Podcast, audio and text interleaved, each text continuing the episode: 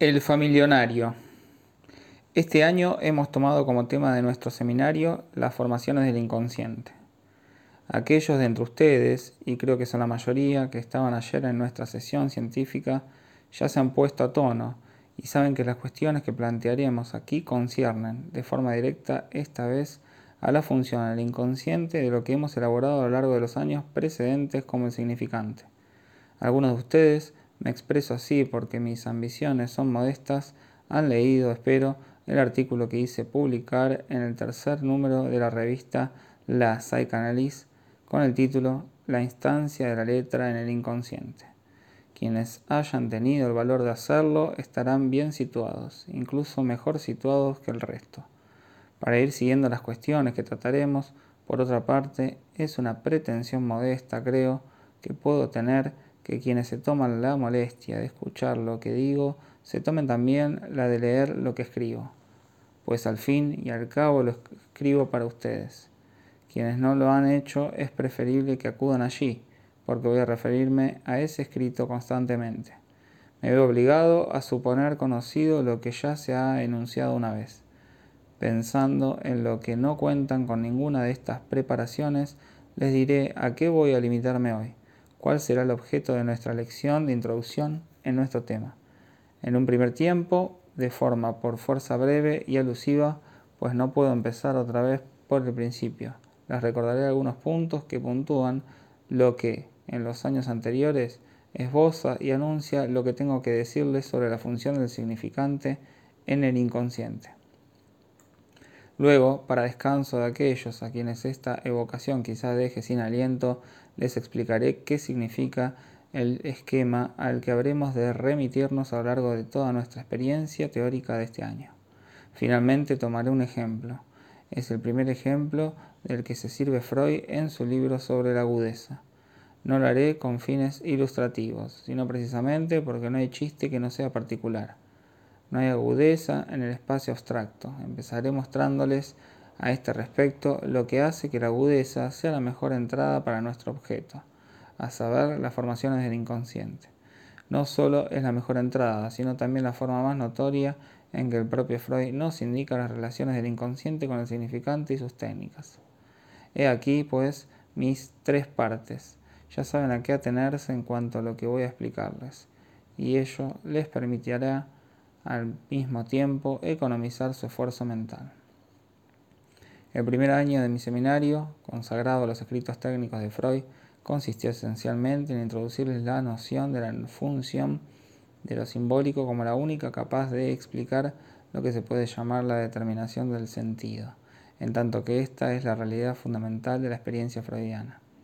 Como la determinación del sentido es, en este caso, nada más y nada menos una definición de la razón, les recuerdo que esta razón se encuentra en principio mismo de la posibilidad del análisis, precisamente porque algo ha quedado anudado con algo semejante a la palabra. El discurso puede desanudarlo.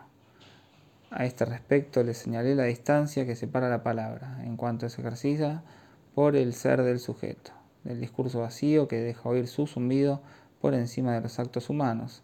Estos actos se tornan impenetrables debido a la imaginación de motivos que son irracionales y solo se racionalizan en la perspectiva yoica del desconocimiento. Que el propio yo sea función de la relación simbólica y pueda quedar afectado por ella en su densidad, en sus funciones de síntesis, todas hechas igualmente de espejismo, pero de un espejismo cautivador. Eso como también se lo enseñé el primer año, solo es posible debido a la guianza abierta en el sur humano por la presencia en él biológica original de la muerte, en función de lo que llamé la prematuración del nacimiento.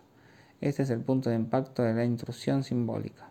He aquí hasta dónde habíamos llegado en la articulación entre mi primer seminario y mi segundo seminario.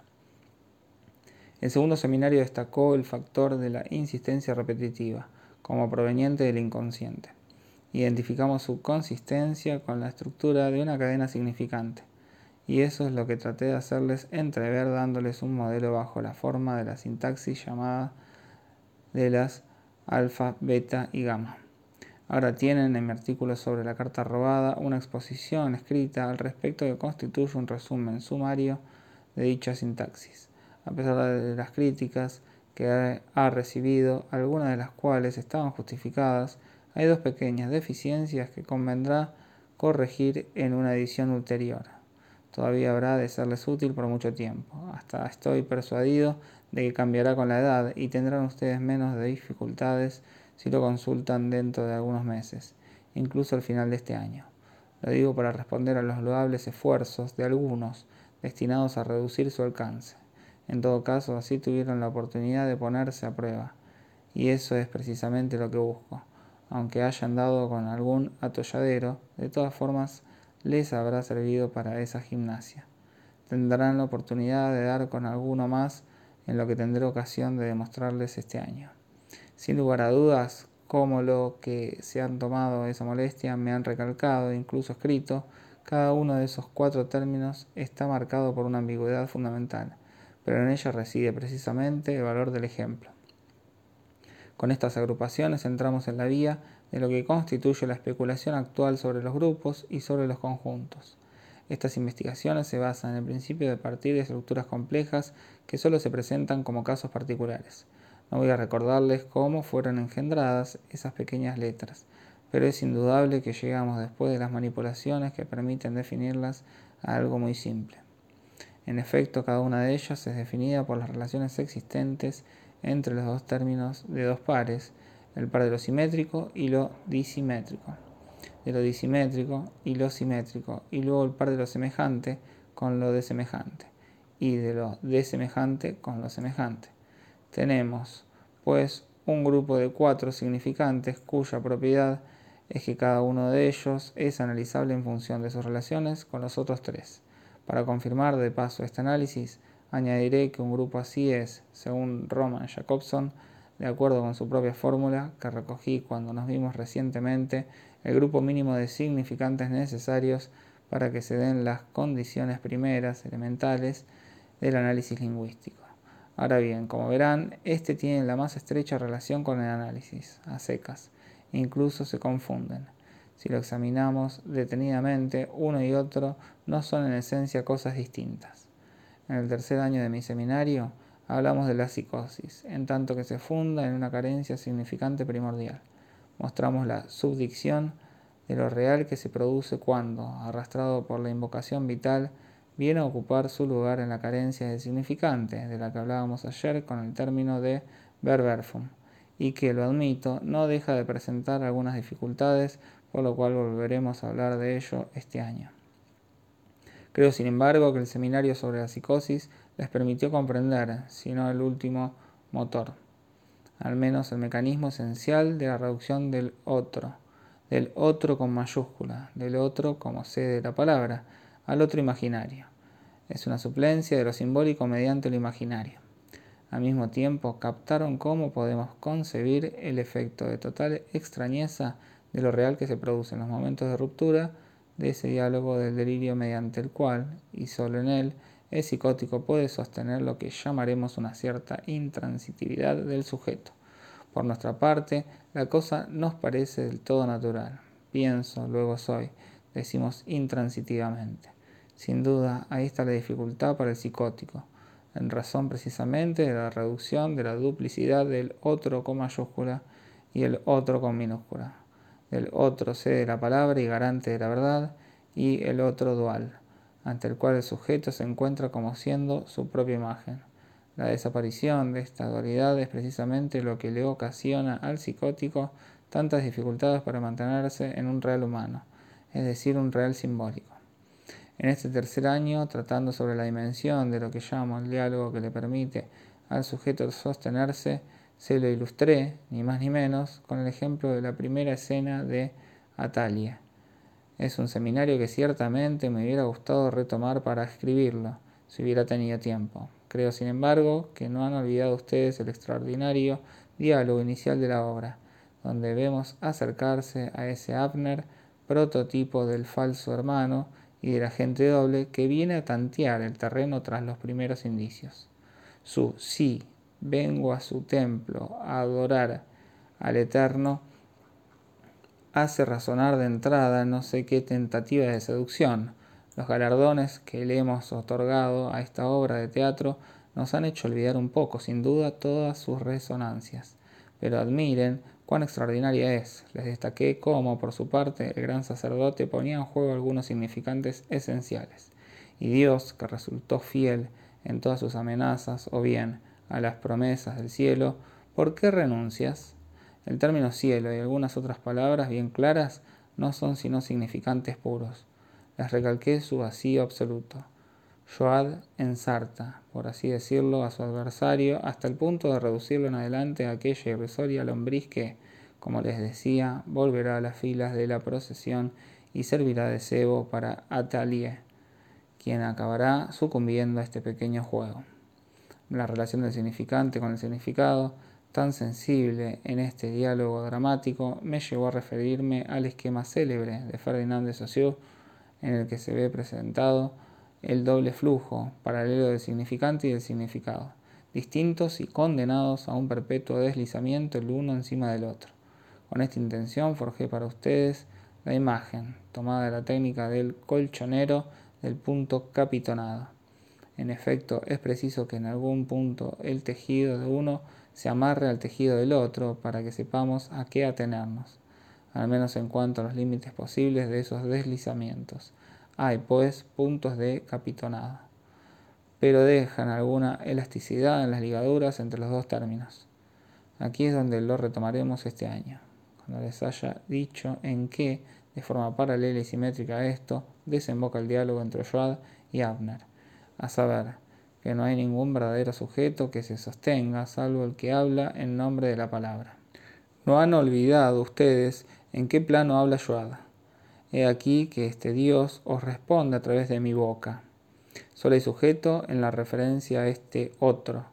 Esto es simbólico de lo que existe en toda palabra válida. Asimismo, en el cuarto año de este seminario, quise mostrarles que no hay objeto, salvo metonímico, siendo el objeto del deseo el objeto del deseo del otro. Y el deseo siempre deseo de otra cosa, muy precisamente de lo que falta a objeto perdido primordialmente, en tanto que Freud nos lo muestra como pendiente siempre de ser vuelto a encontrar. Del mismo modo no hay sentido, salvo metafórico, al no surgir el sentido sino en la sustitución de un significante por otro significante en la cadena simbólica. Esto está connotado en el trabajo del que les hablaba hace un momento y al que les invitaba a remitirse, la instancia de la letra en el inconsciente. Los símbolos siguientes son respectivamente los de la metonimia y la metáfora. F, S, S', S', no es igual a S menos S. En la primera fórmula, S está vinculado en la combinación de la cadena con S'. Todo ello con respecto a S lo cual lleva a poner S en una cierta relación metonímica con S minúscula en el plano de la significación. De la misma forma, la sustitución de S' por S con respecto a S desemboca en la relación S más S minúscula, que aquí indica. Resulta más fácil decirlo que en el caso de la metonimia, el surgimiento, la creación del sentido. He aquí en qué punto nos encontramos. Ahora abordaremos lo que constituirá el objeto de nuestros encuentros de este año. Para abordar este objeto les he construido un esquema y ahora les diré que al menos hoy podrán connotar con él. Si hemos de encontrar una forma de aproximarnos más a las relaciones de la cadena significante con la cadena significada, será mediante la imagen grosera del punto de capitonado. Para que resulte válido, antes habría que preguntarse dónde está el colchonero. Evidentemente está en alguna parte, pero el lugar donde podríamos ponerlo en el esquema sería, con todo, demasiado infantil. Como hay entre la cadena significante y la corriente del significado un deslizamiento recíproco que constituye lo esencial de su relación, pero a pesar de este deslizamiento hay un vínculo, una coherencia entre las dos corrientes que necesitamos captar dónde se produce, se les puede ocurrir a ustedes que este deslizamiento, si hay deslizamiento, es por fuerza un deslizamiento relativo. El desplazamiento de cada uno produce un desplazamiento de la otra. Por otra parte, como vamos a encontrar algún esquema ejemplar, va a ser mediante algo así como el entrecruzamiento en sentido inverso de las dos líneas en una especie del presente ideal. En torno a esto podemos centrar nuestra especulación. Pero muy importante que deba ser para nosotros esta noción del presente, un discurso no es un acontecimiento puntiforme a la Russell, por así decirlo. Un discurso no es solo una materia, una textura, sino que requiere tiempo, tiene una dimensión en el tiempo, un espesor. No podemos conformarnos en absoluto con un presente instantáneo. Toda nuestra experiencia va en contra y todo lo que hemos dicho podemos presentificarlo enseguida mediante la experiencia de la palabra. Por ejemplo, si empiezo una frase, no comprenderán ustedes su sentido hasta que la haya acabado. Es del todo necesario, esta es la definición de la frase, que haya dicho la última palabra para que comprendan dónde está la primera. Esto nos proporciona el ejemplo más tangible de lo que se puede llamar la acción nachtraglich del significante. Precisamente es lo que les muestro sin cesar en el texto de la propia experiencia analítica en una escala infinitamente más grande cuando se trata de la historia del pasado. Por otra parte, una cosa está clara. Es una manera de expresarse y la recalco de forma precisa en la instancia de la letra en el inconsciente. Les ruego que a ella se remitan provisionalmente. Lo expresé en forma de una metáfora, si puedo decirlo así, topológica.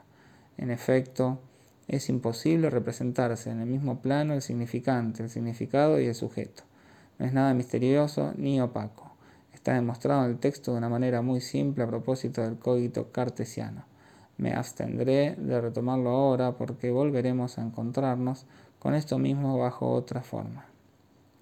Les recuerdo todo esto simplemente con la finalidad de justificarles las dos líneas que vamos a manipular a continuación. La boya significa el inicio de un recorrido y la punta de la flecha su final. Reconocerán ustedes aquí mi primera línea, sobre la cual queda enganchada la otra tras haberla atravesado dos veces. Les advierto que no pueden confundir lo que representaban anteriormente estas dos líneas, a saber, el significante y el significado con lo que representan aquí, ligeramente distinto, pues ahora nos situamos por entero en el plano del significante.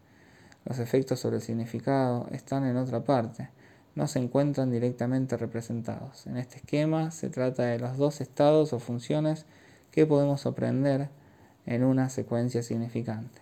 La primera línea nos representa la cadena significante en tanto que permanece enteramente permeable a los efectos propiamente significantes de la metáfora y de la metonimia, lo cual implica la actualización posible de los efectos significantes en todos los niveles, incluido el nivel fonemático en particular.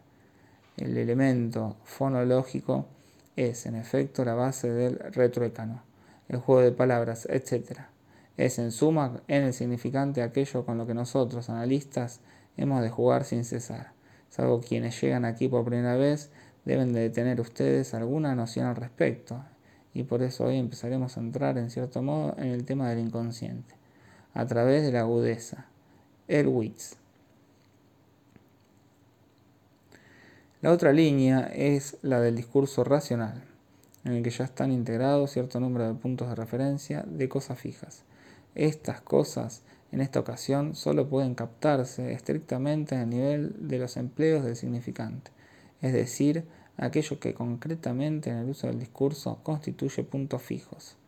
Como ustedes saben, está muy lejos de corresponder de forma unívoca a una cosa. No hay ni un solo semantema que corresponda a una sola cosa.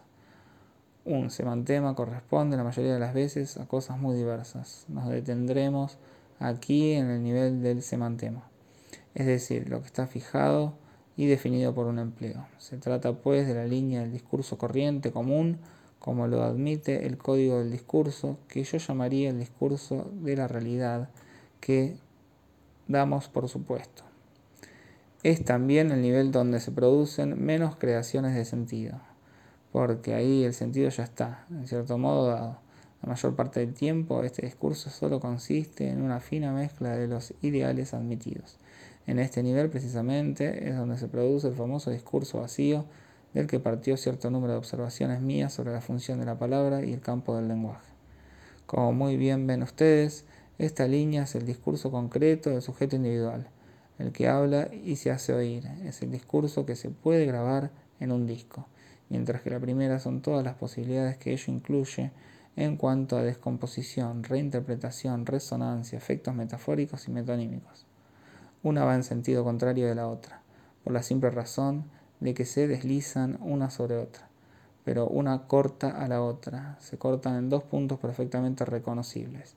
Si partimos del discurso, el primer punto donde topa con la cadena propiamente significante es lo que acabo de explicarles desde el punto de vista del significante, a saber, el as de los empleos.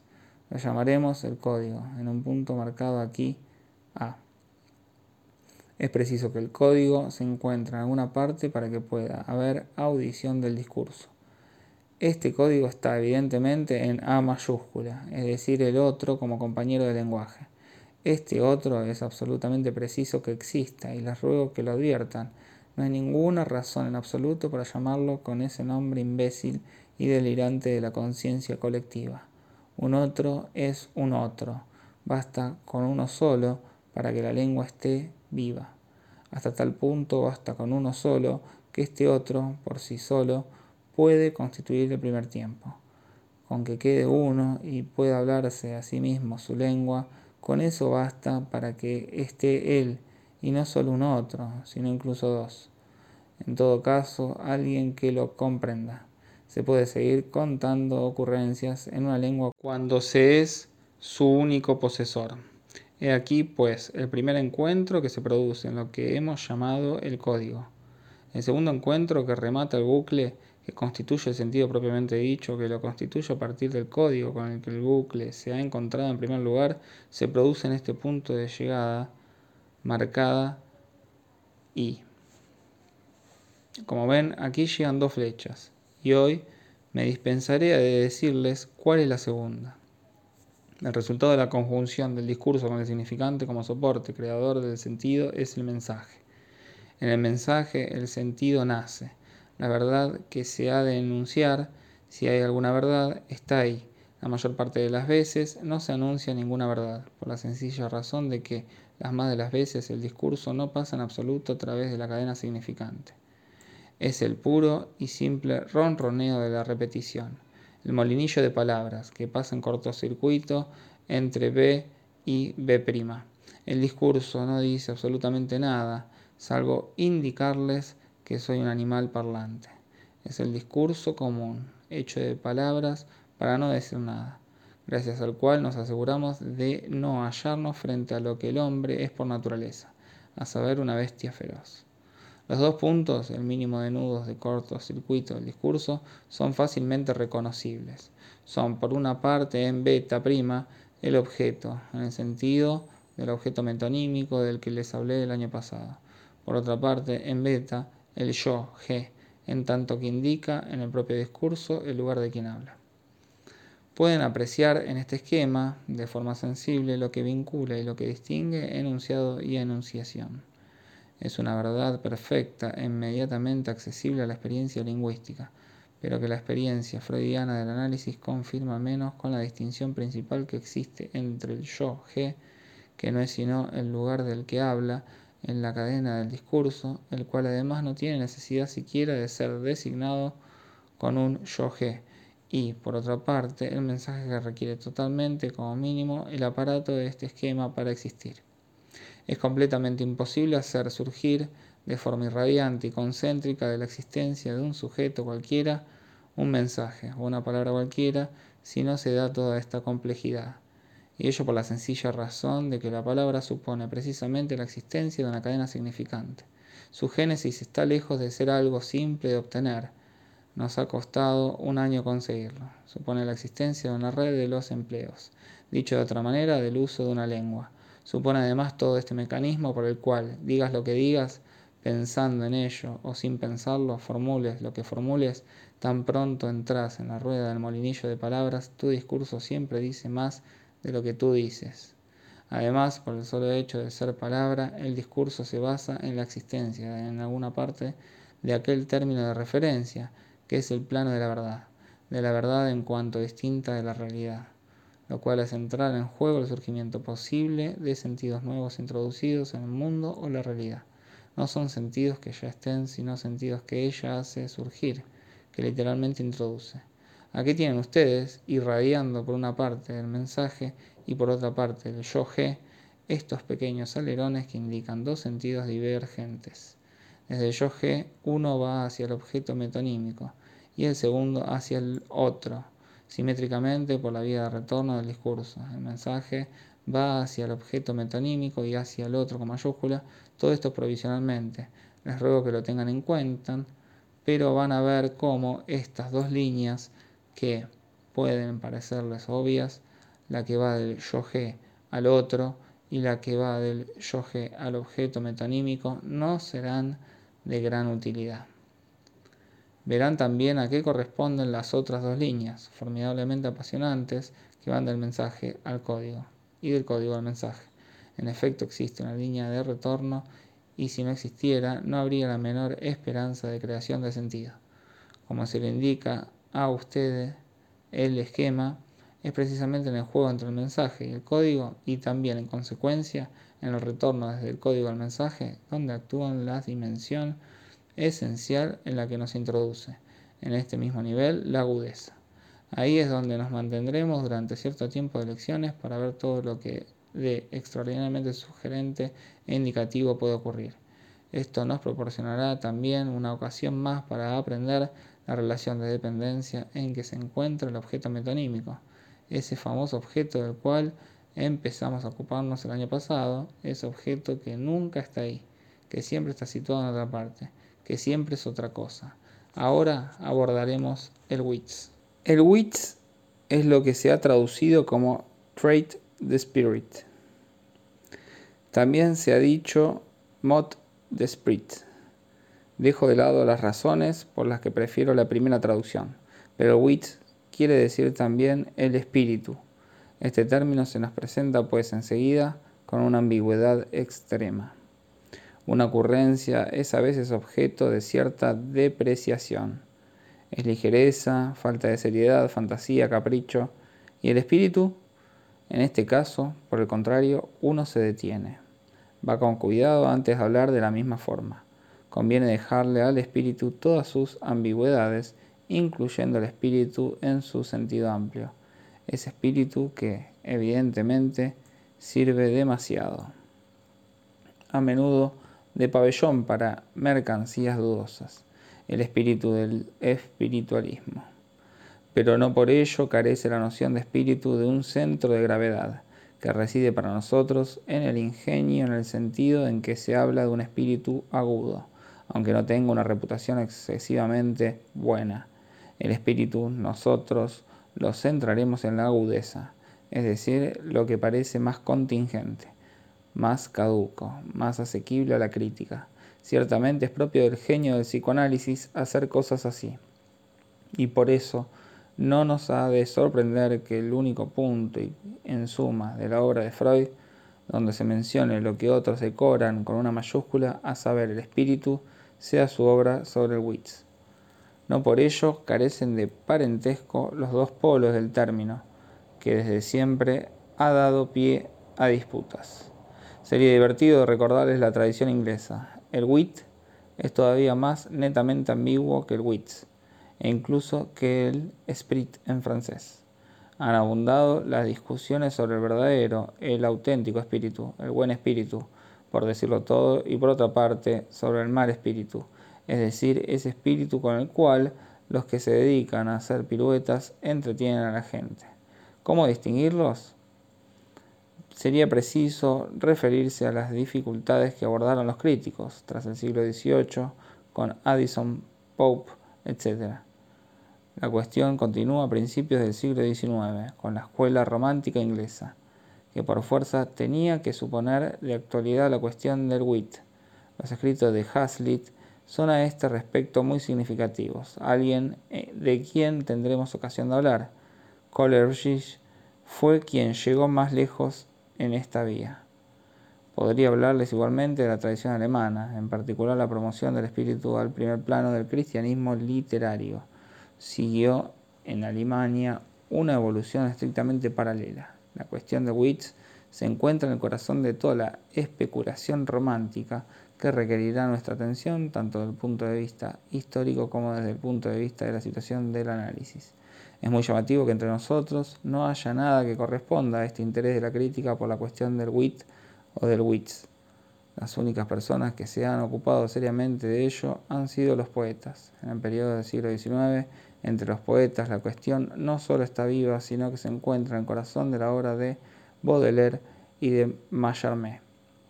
Por otra parte, siempre se le ha presentado, incluso en ensayos, desde el punto de vista crítico, quiero decir, desde el punto de vista de una formulación intelectual del problema.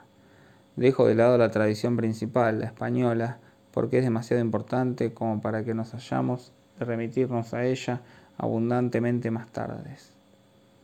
El punto decisivo es el siguiente. Lean lo que lean ustedes sobre el problema del wits o del wit el hecho es que siempre llegan a claros callejones sin salida, que solo el tiempo me impide desarrollarles hoy. Ya lo retomaré.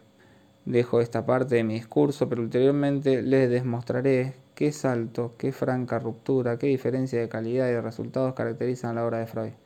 Freud no había llevado a cabo la investigación a la que acabo de referirme sobre la tradición europea del Witz. Nos dice cuáles son sus fuentes. Están claras. Son tres libros muy sensatos muy legibles, de esos buenos profesores alemanes de pequeñas universidades, que tenían tiempo para reflexionar apaciblemente y hacían cosas nada pedantes. Son Kuno Fischer, Theodor Fischer y Theodor Lips, un profesor de Múnich que de los tres escribió las mejores cosas y llega muy lejos, incluso le tienden las manos a la investigación freudiana. Simplemente si el señor Lips no hubiera estado tan preocupado por la respetabilidad de su wits, si no hubiera querido que hubiese uno verdadero y otro falso, habría llegado sin duda mucho más lejos. Por el contrario, eso no retuvo a Freud para nada. Ya estaba acostumbrado a exponerse y por este motivo vio mucho más claro, también porque vio las relaciones estructurales que hay entre el wits y el inconsciente. ¿En qué plano las vio? Únicamente en un plano que podemos llamar formal entiendo formal, no en el sentido de bellas formas, redondeces, todo aquello con lo que tratan de sumergirlos otra vez en el más negro oscurantismo, sino en el sentido en que se habla de la forma en la teoría literaria. Por ejemplo, en efecto, hay otra tradición de la que no les he hablado, pero es también porque habré de referirme a ella a menudo, una tradición nacida recientemente, la tradición checa. Su ignorancia les hace creer que la referencia al formalismo tiene un sentido vago. De ninguna manera, el formalismo tiene un sentido extremadamente preciso. Es una escuela crítica literaria, perseguida desde ya hace algún tiempo por la organización estatal que está de parte del Sputnik. De cualquier forma, donde Freud se sitúa es en el nivel de este formalismo, es decir, de una teoría estructural significante propiamente dicho, y el resultado no deja lugar a dudas, más aún es del todo convincente. Esta es una clave que me permite ir mucho más lejos. Después de haberles pedido que lean de vez en cuando mis artículos, de todas formas no tengo necesidad de pedirles que lean el libro de Freud. Der Witz und seine Beziehung zum Unbewussten. Dado que este año les hablo de Witz, me parece lo mínimo. Verán que la economía de este libro se basa en que Freud parte de la técnica del chiste y vuelve a ella constantemente. ¿Qué significa esto para él? Se trata de técnica verbal, como se suele decir.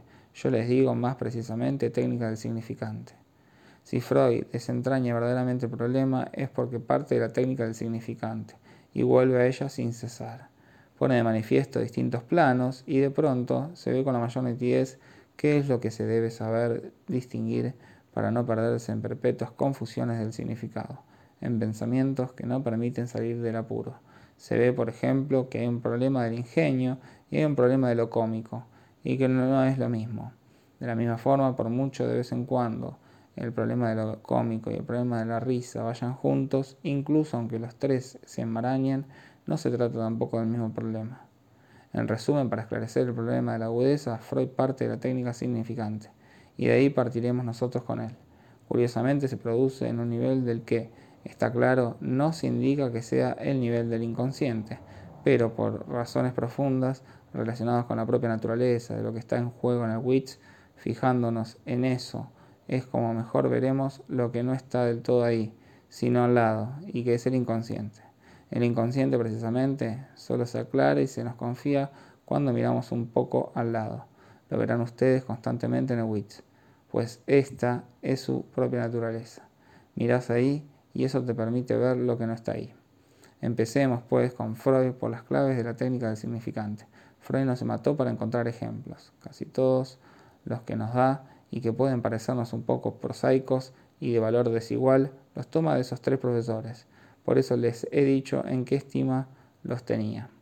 Con todo, hay otra fuente en la que Freud verdaderamente se empapa, es Heinrich Heine, y de esta fuente toma su primer ejemplo. Se trata de una palabra espléndida que florece en la boca de Hirsch Hassins, judío de Hamburgo que colecciona boletos de la lotería. Menesteroso y famélico, con quien Heine se encuentra en los baños de Lucas. Si quiere llevar a cabo una lectura completa sobre el Witz, deben leer Reisebilder, Estampas de viaje, que es desconcertante que no sea un libro clásico. En la parte italiana se encuentra un pasaje donde figura aquel personaje inenarrable sobre cuyas propiedades espero tener todavía tiempo de decirles algo hoy. En el transcurso de su conversación con él, Heine obtiene de Hirsch Hassint la declaración de que tuvo el honor de curarle los callos al gran Rothschild. Nathan el sabio, mientras le limaba los callos, se decía a sí mismo que él, Hirsch Hyacinth, era un hombre importante. En efecto, pensaba que durante esta operación, Nathan el sabio estaba meditando sobre los diversos correos que había de enviar a los reyes y que si él, Hirsch Hyacinth le roía demasiado un callo, resultaría en las alturas alguna irritación y en consecuencia Nathan a su vez la tomaría un poco más con los reyes. Y así, de una cosa a otra, Hirsch Hyacinth acaba hablando de otro Rothschild que conoció, Salomon Rothschild, un día que se anunció en casa de este último como Hirsch Hyacinth, obtuvo esta respuesta en lenguaje campechano. Yo también colecciono lotería, la lotería de Rothschild. No quiero que mi colega ponga un pie en la cocina, y exclama Hirschhausen. Me trató de una forma del todo familionaria. He aquí en qué se detiene Freud.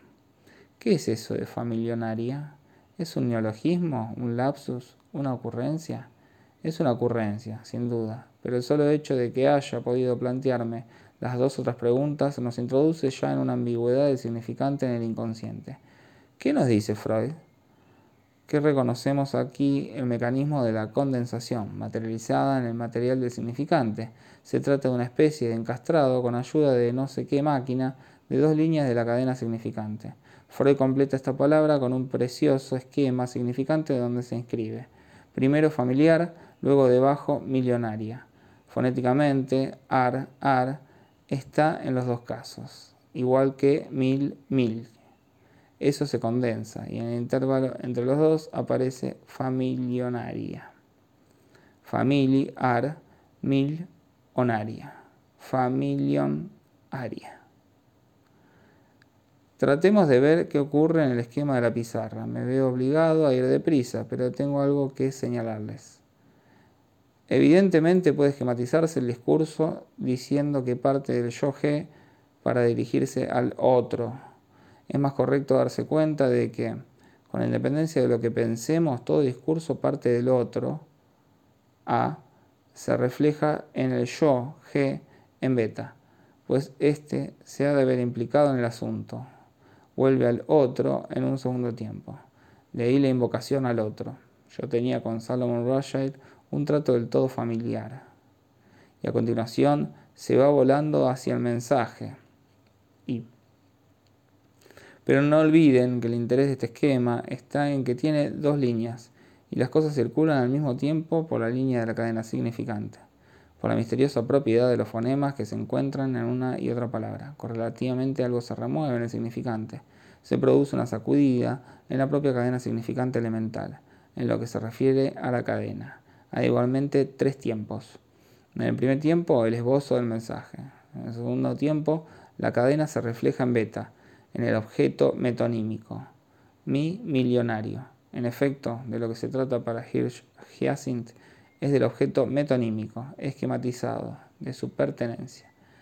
Es su millonario, pero al mismo tiempo no lo es, porque es más bien el millonario quien lo posee a él. Resultado, no pasa.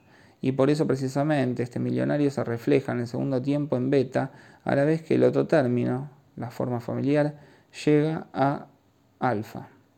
En el tercer tiempo, millonaria y familiar se encuentran y se conjugan en el mensaje en delta para producir familionaria. Encontrar este esquema puede parecerles pueril, aunque está bien, porque soy yo quien lo ha hecho. Pero cuando se les vaya pegando a lo largo de todo el año, tal vez se dirán que sirve de algo. En particular, gracias al hecho de que nos presenta exigencias topológicas nos permite medir nuestros pasos en los que se refiere al significante, tal como está hecho, lo recorran como lo recorran. Limita nuestros pasos. Quiero decir que cada vez que debamos dar un paso, el esquema nos exigirá que no demos más de tres elementales.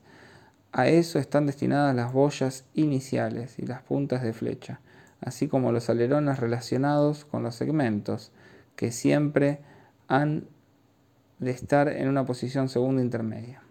Las otras son o bien iniciales o bien terminales. Así pues, en tres tiempos, las dos cadenas, la del discurso y la del significante, llegan a converger en el mismo punto, el del mensaje.